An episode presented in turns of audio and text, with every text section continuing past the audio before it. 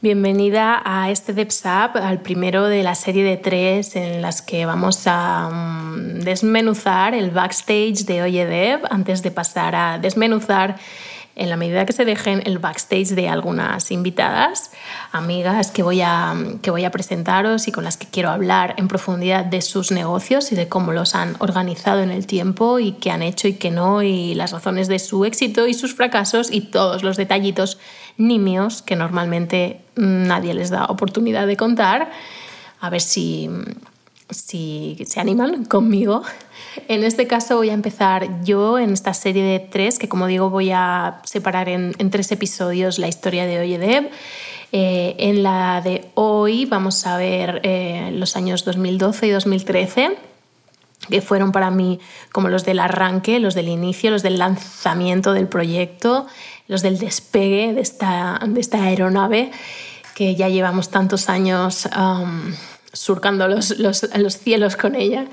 Y, y quiero empezar diciendo que, que, y creo que es algo relevante, que yo cuando empecé con Oyedev en septiembre de 2012, el día 4 de septiembre, eh, ya tenía una audiencia previa, porque yo ya llevaba con otro blog para otro proyecto de los tres anteriores que tuve, eh, pues, pues con un blog que era bastante popular y tenía bastantes lectoras, así que cuando les anuncié que iba a cerrar ese blog y que iba a pasarme a este otro nuevo negocio, unas 700 personas a lo largo de ese verano fueron entrando para que les siguiera explicando lo que les iba a querer explicar en Oyedev, ¿no?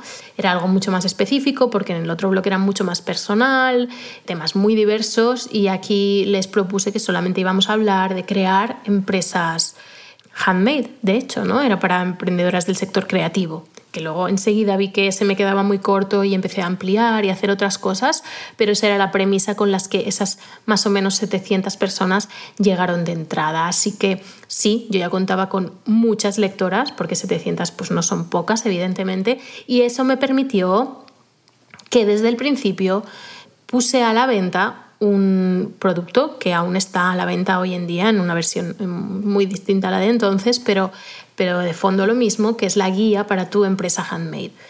Ah, otra cosa relevante que me parece interesante comentar es que yo esa guía ya la había escrito en parte, es decir, eh, en mi anterior blog era una serie que yo había estado dando gratis, en abierto, eh, a lo largo de varios meses por episodios em, y decidí que la iba a compilar y ampliar, ¿no? ponerla como un ítem completo, un libro completo, para las personas que se apuntasen a, a Oyedev, que iba a ser como lo que llamamos un lead magnet, que es como un gancho o un regalo a cambio de la suscripción.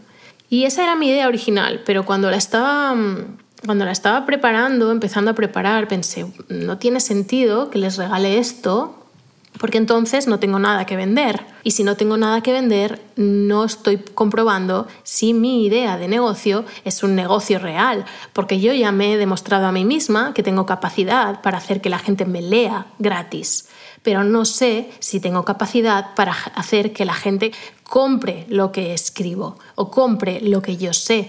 Por tanto, necesito vender algo y cuanto antes lo haga, antes sabré si esa capacidad existe y si este negocio va a alguna parte o no realmente. Entonces, pese a que me dio mm, mucha reflexión el hecho de convertir algo que ya había dado gratis en algo que iba a ser de pago, muy barato, porque empecé con, si no recuerdo mal, 12 euros, pues bueno, decidí probarlo porque era lo que convenía al negocio y no me parecía del todo mal, puesto que lo iba a compilar, ampliar y añadir bastantes extras, ¿no?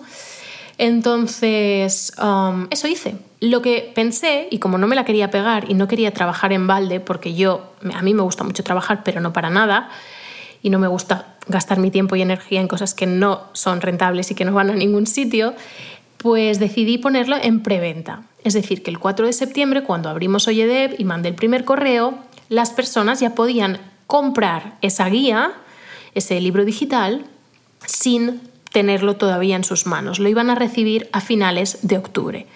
Por tanto, yo eh, decidí que si no vendía eh, suficientes, y la verdad no me puse una cifra, no, no lo hice, aunque ahora recomendaría hacerlo, ¿no? Pero eh, hacer unos cálculos y pensar, vale, si no llego a, yo qué sé, 2.000 euros, pues no, no, lo considero rentable y no la entrego. O sí, lo hago igualmente porque me conviene para esto y para lo otro, ¿no? Pero en ese momento no, me, no, me, no le di más importancia, pensé, bueno, si vale la pena y alguien lo compra, lo hago, si no, no, no lo termino de escribir. ¿Cuál fue mi sorpresa? Que en esos dos meses la compraron unas 900 personas. 900 personas es decir, más de las que vinieron de entrada y obviamente no el 100% de las que vinieron de entrada las compraron, así que la gente que fue entrando a lo largo de esos dos meses también consideró que era un producto interesante para ellas, a un precio interesante para ellas y que pese a que leer PDFs no estaba nada de moda, nada de moda, nadie sabía lo que era prácticamente, decidieron confiar en, mí o en, en, la, en lo que se supone que les iba a enseñar. Hay que decir que esa confianza yo me la había ganado escribiendo antes gratis durante varios años. Además, muchas me escribían diciéndome eh, que no lo querían para nada esto, que no tenían ninguna intención de poner ninguna empresa eh, ni de hacer nada con sus manitas, pero que como llevaban tanto tiempo leyéndome y nunca les había pedido nada, sentían que podían aportar a mi proyecto y agradecerme de esta manera todo lo que les había estado dando. Y eso para mí fue, como se dice, ¿no? como un abre ojos, porque no me, no me, había dado cuenta. Para mí escribir en el blog era, era maravilloso de por sí y no, y no apreciaba, yo siempre tengo un poco de pantalla respecto, me hago a mí misma una pantalla respecto a los que están al otro lado, las que estáis al otro lado, porque mm, bueno, soy una persona pues, en realidad reservada y que yo escribo para mí, hablo para mí y me, cuesta mucho pensar que hay mucha gente al otro lado, no, no escribo pensando en nadie. Entonces, eh, pensar que había gente que encima estaban agradecidas de todo lo que yo había estado escribiendo y que me daban sus 12 euros porque sí, aunque no lo quisieran, me, ponía un poco los pelos de punta, pero así sucedió. A nivel técnico, la, eh, eh, por primera vez, porque mis otros blogs y, webs de, de empresa las había hecho yo sola, con medios muy precarios, pero siempre quedaban muy decentes. Esta vez eh, pagué a una diseñadora, un equipo, una programadora, y me encargué la web. Al principio no quise hacer ningún desembarco en sistemas ni nada, usé eJunkie, que es una plataforma muy sencilla para para vender el producto. Bueno, de hecho, al principio de todo, cuando la preventa ni siquiera, solamente tenía un botón de PayPal, la gente directamente le daba el clic y se iba a PayPal, me daba el dinero y yo manualmente luego iba apuntando en un, en un Excel los emails de la gente que me iba comprando y me hacía una lista. Y solo cuando ya vi que, que, eso crecía mucho y que evidentemente iba a hacer el libro y que lo iba a entregar y que lo iba a seguir vendiendo a partir de octubre, o sea, de noviembre vamos, pues eh, decidí instalar otro sistema que se llamaba, se llama, vamos, existe eJunkie, que es muy sencillo, pero permite hacer un proceso un pelín más automático, ¿no? Y ya está, muy barato y conectado con PayPal. Y luego tenía MailChimp como sistema de correo, porque yo sabía que lo que iba a hacer era enviar correos cada martes, etc. Y básicamente vehicular toda mi comunicación a través de, de los correos y pagar el hosting y pagar el dominio. Eso fue todo, eh, la inversión inicial, muy poquita. Lo que sí que pasó, y esto lo quiero decir, es que desde el principio la web dio muchos problemas. Algo no habían hecho bien y empezó a funcionar mal, había algo que pasaba y no recuerdo lo que es, mi cerebro lo ha borrado, pero algo que pasaba constantemente, que era muy problemático y que no sabían arreglar ellas mismas y no nos pusimos de acuerdo y fue un poco rollo, la verdad. Y me supo muy mal porque pensé, jolín, em, valía la pena casi que me la volviera a hacer yo, ¿no? Porque al final lo que yo hago lo sé arreglar. Si la cago y lo hago con una plataforma que, que es tan sencilla que, buscando un tutorial por ahí de HTML o lo que sea puedo solucionar lo que haga falta. Es verdad que no hubiera quedado tan bonita, es verdad, y que no hubiera tenido tantas funcionalidades, también es verdad, pero los problemas que me dio desde el principio y que aún arrastramos a día de hoy, eh, porque se han ido como acumulando y sin poderse solucionar, em, que ahora, ahora, ya lo vamos a arreglar, ¿eh? pero espero, vamos, pero esto ha quedado ahí, ¿no? Entonces yo siempre intento decirles a mis alumnas eh, que los sistemas está muy bien que podáis manejarlos solas en la medida de lo posible porque no quiere decir que te lo tengas que hacer todo tú, puedes encargar lo que necesitas, pero asegurarte de que lo que te instalen lo puedes manejar luego tú sola muy bien y resolver todos sus problemas, porque si no estás siempre dependiendo de alguien y cuando empiezas igual no tienes tanto dinero como para estar dependiendo de alguien realmente. Por tanto, eh, lancé tu empresa Handmade, funcionó perfectamente y me puse a trabajar a continuación en algo que mm, que yo ya tenía idea, pero no sabía muy bien cómo hacerlo, pero le em, salió. Cuando, yo creo que en esa época estaba eh, creativamente muy activa y además tenía todo el tiempo del mundo en mis manos porque no tenía hijo y solo tenía esto, no trabajaba en nada más. Así que mm, creé el ideatorio, lo vendí en enero, si no recuerdo mal, y era una versión muy sencilla de lo una versión muy primaria, muy semilla de lo que el ideatorio es ahora, pero seguían siendo eh, los 21 temas que tenemos ahora mismo y se entregaba por email. O sea, no hice nada raro, simplemente era un mail que recibías, un mail cada día durante 21 días. Y, y se vendió también estupendamente no hice ningún lanzamiento ni nada, lo único que hice fue escribir un correo a la lista y otro día más recordárselo y luego pues cerraba la fecha y a lo mejor mandé tres, cuatro correos máximo a la gente que ya tenía dentro y, ya está. Y vendí muchos a un precio muy, muy, muy barato, creo que el en la primera edición valía 59 euros. Eh, y luego creé eh, para verano eh, mi diario que mi diario en su origen tenía dos ediciones, una que era en verano y otra en invierno, mi diario de verano y mi diario de invierno. Duraba también tres meses, como ahora, aunque también era una versión muy primigenia, y se entregaba también por mail y en 12 semanas. Y por mail quiere decir que no llevaba un adjunto en PDF, sino que el texto del email era el contenido del curso y también a un precio muy asequible y también se vendió muy bien la primera edición de mi diario de verano. Yo creo que vendimos como 300 unidades, que la verdad flipé mucho.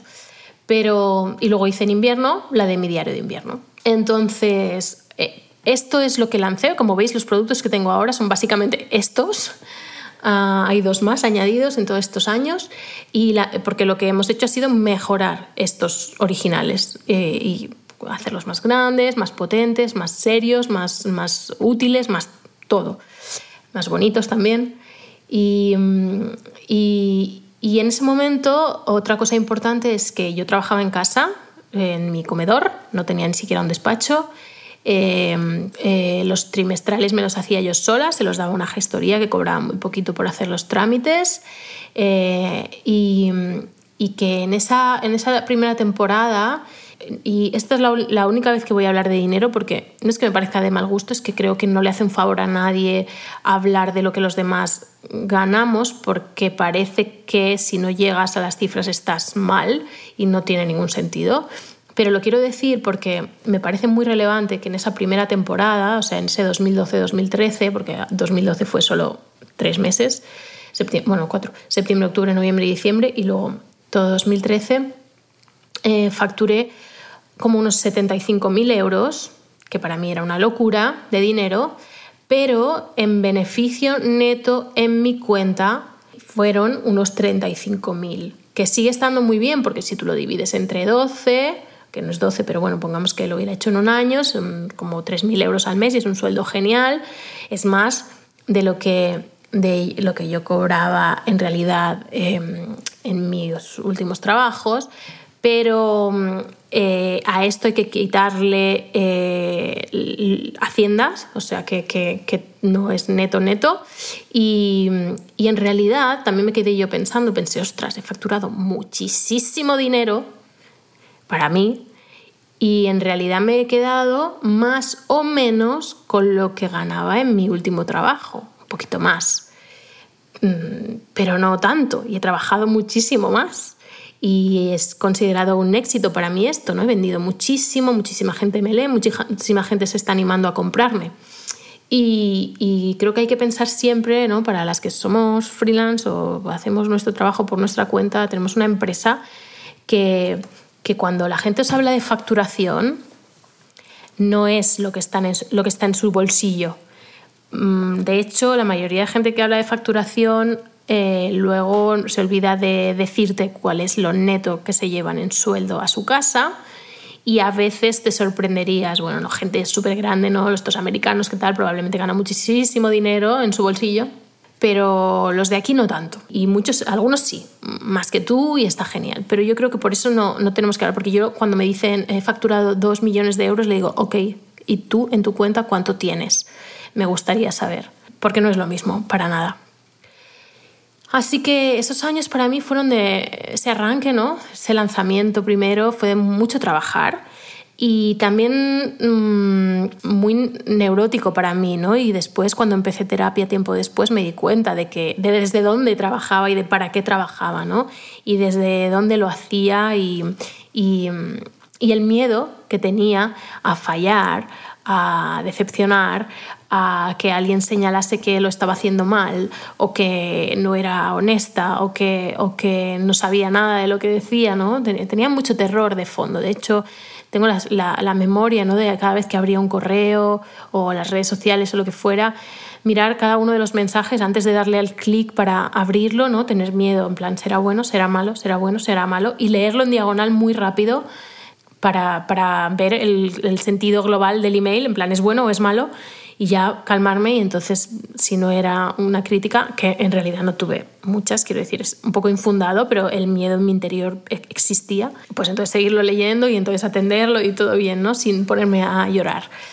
Y tenía mucho miedo también a, cansarme y a dejarlo otra vez, ¿no? porque yo ya llevaba tres negocios propios y muchos trabajos anteriores por cuenta ajena que me aburrían enseguida, entonces tenía miedo a que eso, a que eso me fuera a suceder, pero es verdad que comprobé que en cuanto empezaba y las cosas funcionaban, eh, me gustaba y no parecía cansarme y tenía siempre más proyectos y me veía a mí misma al cabo de los años haciendo esto. Así que mm, lo viví como una época pues muy creativa, de mucho disfrute, de mucho estar allí en mi casa conmigo misma escribiendo, que era el sueño de mi vida. Y, también con este miedo ¿no? en cada lanzamiento, si iba a gustar, si no iba a gustar, si, si se iban a apuntar, si iba a ser un fracaso y me iba a dar mucha vergüenza, ¿no? todo, todo eso que es absolutamente normal cuando empiezas y que, bueno, según cómo seas, pues te afecta más o te afecta menos. También recuerdo que daba muchos palos de ciego, ¿no? porque en aquel momento no había información específica sobre estos negocios, estaban naciendo y sobre todo en España. En español no había nada, literalmente nada.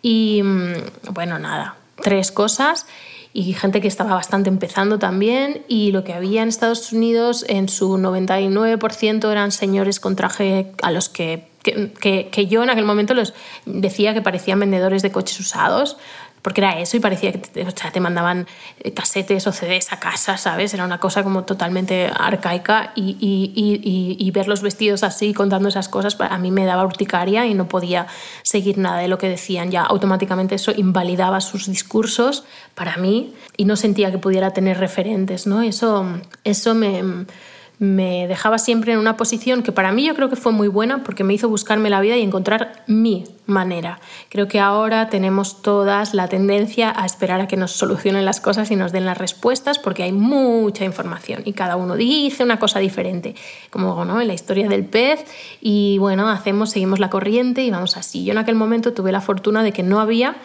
y por tanto me lo tuve que generar sola. Y, y para mí creo que fue un acierto, ¿no? Yo creo que la otra cosa importante a, relatar aquí es que valide el modelo de negocio muy rápido. Y yo no soy de las que mm, sostendría probablemente un modelo de negocio que tarda en dar resultados. No estoy hecha para, para esperar, no estoy hecha para la paciencia, para la incertidumbre. Así que yo siempre me he creado negocios que, que al día 3 eh, recogen lo que han invertido y me dan beneficios. Sé que no es para todo el mundo y no para todos los tipos de negocio pueden aspirar a esto, pero yo no me metería en nada probablemente que, no, que requiriera más dinero del que tengo y, y esperar mucho tiempo para ver resultados. Eh, a la vez siento que, que, que yo iba con una especie de certeza interna ya de que este era un camino posible para mí. Había hecho mi trabajo personal antes, me había costado mucho llegar a, a entender que esto era lo que quería hacer en ese momento y que probablemente durante, lo querría hacer durante mucho tiempo. Eso es lo que me hizo crear el ideatorio en realidad y, tratar de ayudar a gente que estaba como yo, de angustiada y estresada y en caos respecto a qué hacer con su vida profesional. Y cuando empecé a darle forma a esto, dentro de mí se aposentó algo como de, wow, esto es otra cosa, esto tiene potencial para mí, esto eh, me, me puede dar todo lo que yo considero importante en la vida, ¿no? Y este negocio de la venta de productos digitales es maravilloso para alguien como yo. Es específicamente maravilloso para alguien como yo. Me da toda la creatividad, no me obliga a contactar con nadie ni estar pendiente de nadie, eh, puedo estar solita aquí, escribir lo que se me antoje, puedo, puedo cambiar el rumbo del negocio como yo necesite, me acompaña en quien yo soy, eh, me deja hacer lo que mejor se me da hacer eh, y, y, crecer en el equipo o no a la medida que voy necesitando o decreciendo. Mm, no tiene normas, es decir, me gusta porque las normas las marco yo. Así que en, 2019, ¿no? después de un montón de años haciendo esto, es cuando empecé a enseñar cómo crear y vender productos digitales con mi primer producto digital, pero hacerlo sin plantillas, sin trucos, sin estrategias de nombres raros ni soluciones a la medida de todo el mundo, ¿no? Sin formulitas mágicas y tratando de que cada una, cada creadora, parta de su realidad, de sus circunstancias, de su carácter, de su habilidad y que brille Con todo ello. Y esto requiere de mucho esfuerzo porque lo sencillo para mí y para vosotras ¿no? sería daros un método y convenceros de que eso funciona y que lo hagáis y veáis si funciona y probablemente no funcione. Y hacerlo fácil ¿no? y pensar, pensar por vosotras. Pero yo hago el camino al revés. Yo pienso por mí y yo intento que mis alumnas piensen por ellas. Y no a todas les apetece porque lo fácil nos llama. Las luces de neón nos atraen, los cantos de sirena. Pero esto es otra cosa, esto es trabajar desde tu verdad y cuestionarte a ti misma todo el tiempo, además de cuestionar a todos los expertos, incluida yo. Y esto es ah, algo muy importante que para mí es querer andar en paralelo el camino del crecimiento profesional hasta el lugar donde tú necesites, porque crecimiento no es ah, lo que te digan los demás, es lo que tú consideres que es crecimiento, en paralelo al camino del crecimiento personal. Si quieres saber un poco más de esto, tienes disponible o tendrás en breve la clase Cómo ganar dinero online sin vender tu alma al diablo y la puedes encontrar en oyedev.com barra clase. Pero si no estás suscrita a la Devsletter, te sugiero que además de apuntarte a la clase, te apuntes a la Devs. Bueno, si te apuntas a la clase y no estás suscrita, te voy a mandar la Devsletter anyway, o sea que ya estará hecho. Y si ya estás en la Devsletter y quieres recibir em, esta clase, pues vete a oyedev.com barra clase. En el próximo episodio veremos el capítulo 2014-2018, ¿no? lo que llamo los años de las turbulencias. Y, y espero que, que esto haya servido para haceros entender que mis circunstancias solo sirven para mí y las tuyas solo sirven para ti. Porque si tú tratas de hacer lo que hice yo, pero ya no estamos en 2012, las circunstancias han cambiado, ya no, eh, tú no tienes 700 eh, personas en tu lista de entrada, o tienes más, o tienes menos, o tienes cero. Eh, si tú no tienes tu punto fuerte en escribir emails, si te planteas escribir una newsletter cada semana, no te va a dar resultado. Si tú quieres eh, crear productos digitales, pero eh, como yo empecé con un PDF, piensas que esa es la way to go y haces un PDF y no es para ti ese formato, no es para ti ni para tus alumnas o las que van a venir, em, en fin, que hay que hacer todo un planteamiento específico para cada persona. Y ese planteamiento específico para cada persona solo lo puede hacer cada persona. Y esto también es el objetivo, ¿no? De contaros eh, mis circunstancias, no, pues primero por, por ser más transparente, pero segundo para que veas que es imposible replicar esto de la misma forma y que lo de la PNL está bien para algunas cosas, pero no sirve exactamente en los negocios, por más que te quieran decir que sí, porque parece muy sencillo simplemente tratar de imitar, eh, emular y, modelar, ¿no? como le llaman, lo que ha hecho otro, pero es que tú no eres ese otro. Y con esta premisa te invito a que, a que sigas escuchando los dos próximos episodios que quedan y que te vengas a la de si no lo has hecho ya. Un abrazo Muchas gracias por escuchar.